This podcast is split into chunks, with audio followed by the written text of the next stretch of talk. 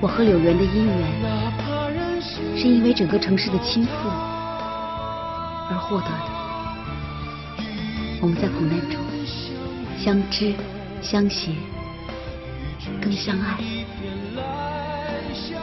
我希望战争永远都消亡，希望我跟柳园的爱情，就像这个城市一样，永不摧毁。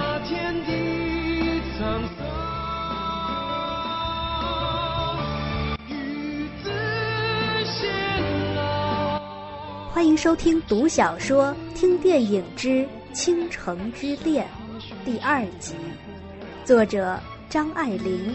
电影同期取自一九八四年由许鞍华导演的同名电影。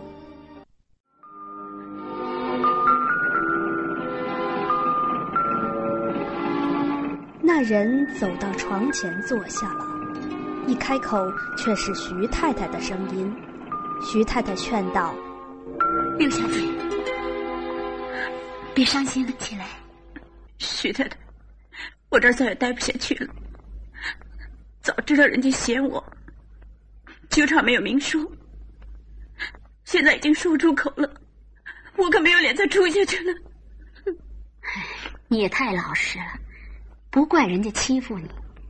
你哥哥把你的钱花光了，即使养你一辈子也是应该的。流苏难得听见这几句公道话，且不问他是真心还是假意，先就从心里热起来，泪如雨下。都怪我自己糊涂，为了这几个钱，害得我走不了。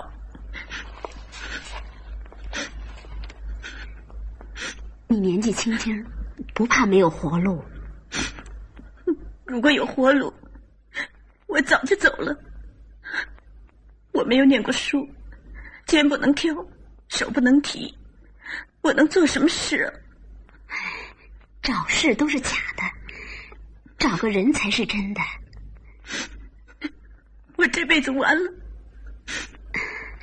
这句话，只有有钱人，不愁吃，不愁穿的，才有资格说。没钱的人，要玩都玩不了。你就是剃了头当姑子，去化缘也是尘缘，离不开人的。你这件事要是早两年托了我，又要好一些。可不是，我已经二十八了。你这么好的人才，二十八也不算什么。哎，说起来我真要怪你了，离了婚七八年了，也不为自己打算一下。徐太太，你又不是不知道。像我们这种人家，哪肯放我们出去交际呢？我底下还有个妹妹没有嫁，谁有空理会我？提起你妹妹，我还在等他们的回话呢。七妹的事有希望吗？刚才特意跟他们说上来看看你，等他们自己商量一下。我看我该下去了，啊，你陪我下去好吗？流苏只得扶着徐太太下楼，楼梯又旧，徐太太又胖，走得咯咯吱吱一片响。到了堂屋里，流苏欲待开灯，徐太太道：“他们在东厢房里，你跟着我来，大家说说笑笑的，不就没事了？不然明天吃饭的时候见面，多不好意思啊！吃饭。”啊流苏听不得“吃饭”这两个字，心里一阵刺痛。哽着嗓子强笑道：“对不起，徐太太，我现在有点不大舒服，怕待会儿讲错话，反而辜负你一番好意，我不进去了。啊既然这样，算了，那我自己进去好了。你上楼休息吧，别想太多了啊。”嗯。徐太太见流苏一定不肯，也就罢了，自己推门进去。徐太太下来了。嗯。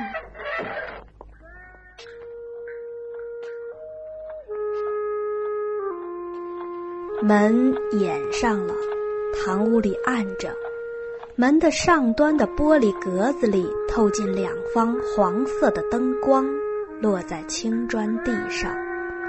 朦胧中可以看见堂屋里顺着墙高高下下堆着一排书箱，紫檀匣子刻着软泥款制，正中天然机上玻璃罩子里搁着法兰字铭钟，机括早坏了，停了多年。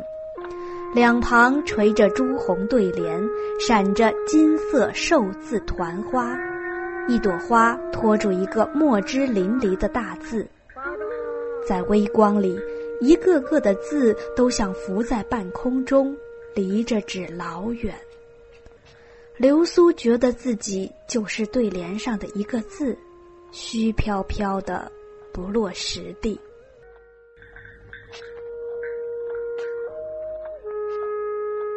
白公馆有那么一点像神仙的洞府，这里悠悠忽忽过了一天，世上已经过了一千年。可是这里过了一千年，也同一天差不多，因为每天都是一样的单调与无聊。流苏交叉着胳膊抱住自己的镜像，七八年。一眨眼就过去了。你年轻吗？不要紧，过两年就老了。这里青春是不稀罕的，他们有的是青春。孩子一个个的被生出来，新的明亮的眼睛，新的红嫩的嘴，新的智慧。一年又一年的磨下来，眼睛钝了，人钝了。下一代又生出来了，这一带便被吸收到朱红洒金的辉煌的背景里去，一点一点的淡金，便是从前的人的怯怯的眼睛。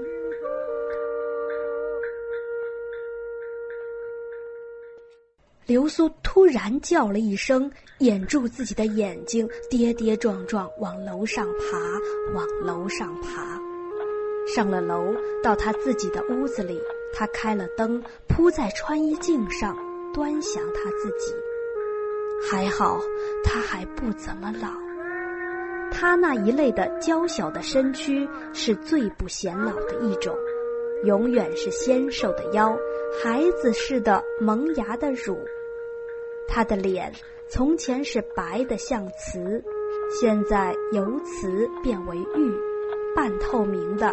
轻轻的玉，上汉起初是圆的，近年来渐渐的尖了，越显得那小小的脸小的可爱。脸庞原是相当的窄，可是眉心很宽，一双娇滴滴、滴滴娇的清水眼。阳台上，四爷又拉起胡琴来了。依着那抑扬顿挫的调子，流苏不由得偏着头，微微飞了个眼风，做了个手势。他对镜子这一表演，那胡琴听上去便不是胡琴，而是笙箫琴瑟奏着幽沉的庙堂舞曲。他向左走了几步，又向右走了几步。他走一步路，都仿佛是合着失了传的古代音乐的节拍。他忽然笑了，阴阴的、不怀好意的一笑，那音乐便戛然而止。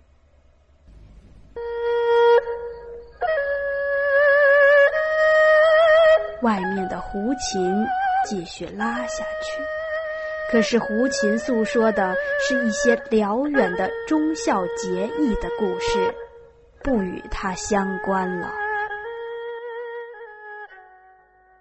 这时候，四爷一个人躲在那里拉胡琴，却是因为他自己知道楼下的家庭会议中没有他智慧的余地。徐太太走了之后，白公馆里少不得将他的建议加以研究和分析。徐太太打算替保罗说媒给一个姓范的，那人最近和徐先生在矿物上有相当密切的联络，徐太太对于他的家世一向就很熟悉，认为绝对可靠。那范柳园的父亲是一个著名的华侨，有不少的产业分布在西兰、马来西亚等处。范柳园今年三十二岁，父母双亡。白家众人质问徐太太，何以这样一个标准夫婿到现在还是独身的？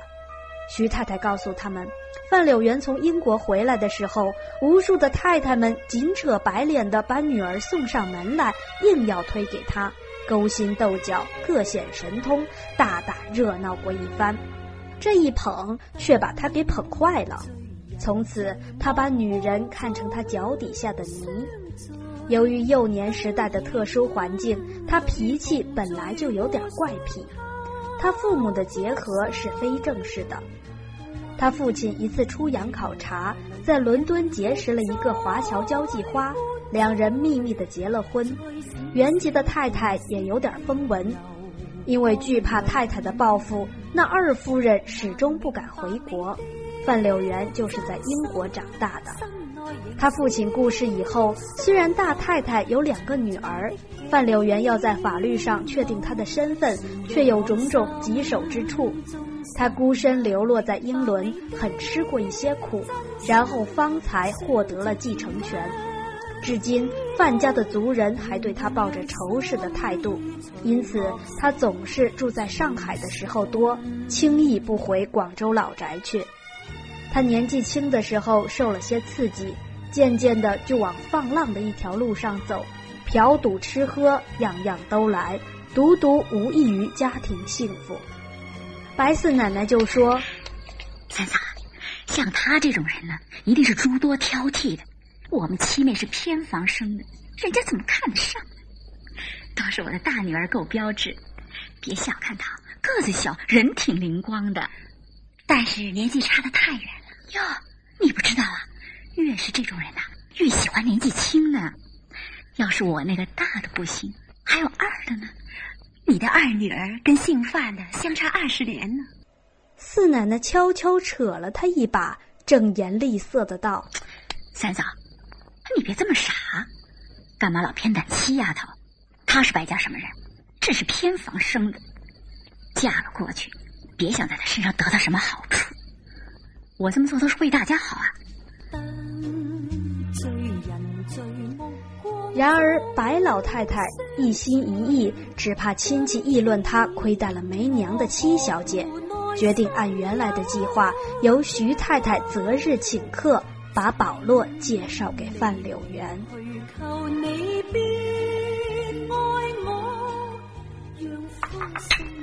徐太太不是帮六小姐找到一个人吗？是怎么样一个人？嗯，姓江的。这个人在海关做事。听说太太过世了，现在剩下五个孩子，急着再娶呢。徐太太主张先忙完了保洛，再替流苏撮合，因为范柳园不久就要上新加坡去了。白宫管理对于流苏的再嫁，根本就拿她当一个笑话，只是为了打发他出门，没奈何，只所不闻不问。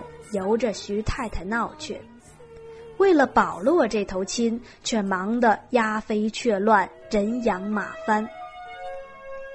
一样是两个女儿，一方面如火如荼，一方面冷冷清清，相形之下，委实使人难堪。白老太太将全家的金珠细软尽情搜刮出来。能够放在保罗身上的，都放在保罗身上。三房里的女孩子过生日的时候，干娘给的一件潮丝衣料，也被老太太逼着三奶奶拿了出来，替保罗制了旗袍。老太太自己历年攒下的私房以皮货居多，暑天里又不能穿着皮子，只得点制了一件貂皮大袄，用那笔款子去把几件首饰改镶了实心款式，珍珠耳坠子、翠玉手镯、绿宝戒指，自不必说，务必把保罗打扮的花团锦簇。哎，车来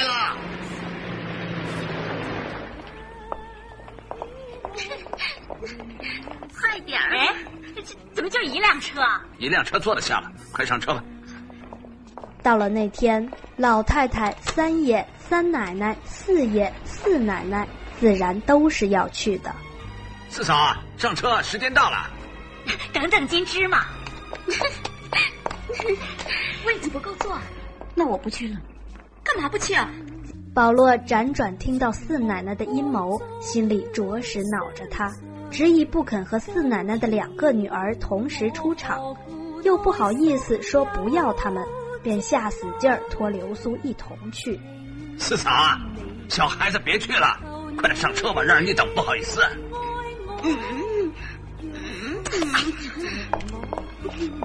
一部汽车黑压压坐了七个人，委实再挤不下。